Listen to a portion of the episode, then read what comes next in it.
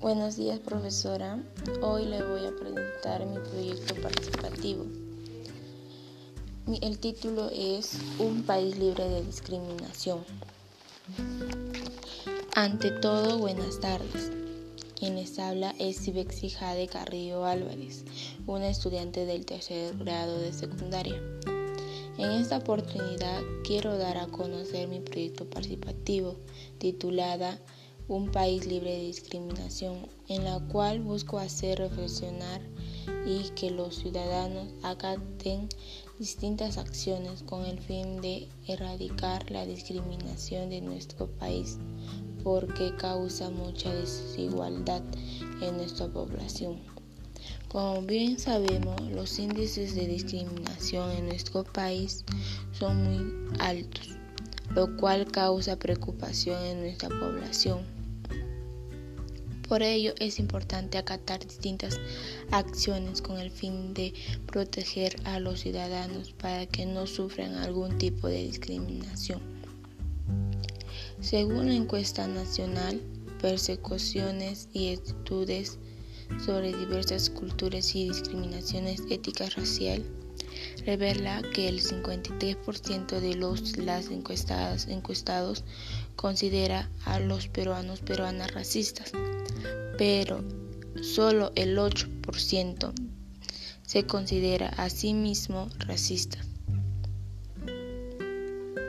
La diferencia porcentual entre aquellos que se identifican como racistas y a quienes consideramos como racistas nos permite identificar como uno de los principales problemas para enfrentarlo en su normalización, lo que lleva a la negación de que el racismo existe y de las consecuencias que tiene en la forma como nos organizamos como sociedad.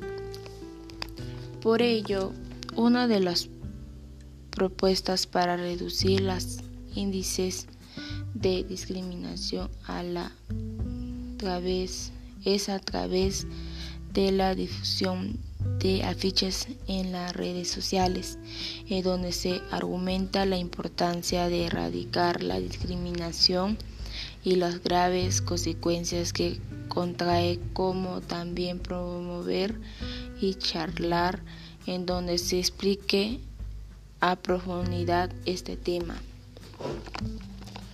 En resumen, es de suma importancia que las autoridades en conjunto con la población promovamos la igualdad y el respeto a la diversidad cultural de nuestro país, cumpliendo las acciones mencionadas anteriormente donde se logre respetar los derechos de todos los ciudadanos y puedan ejercer una vida digna.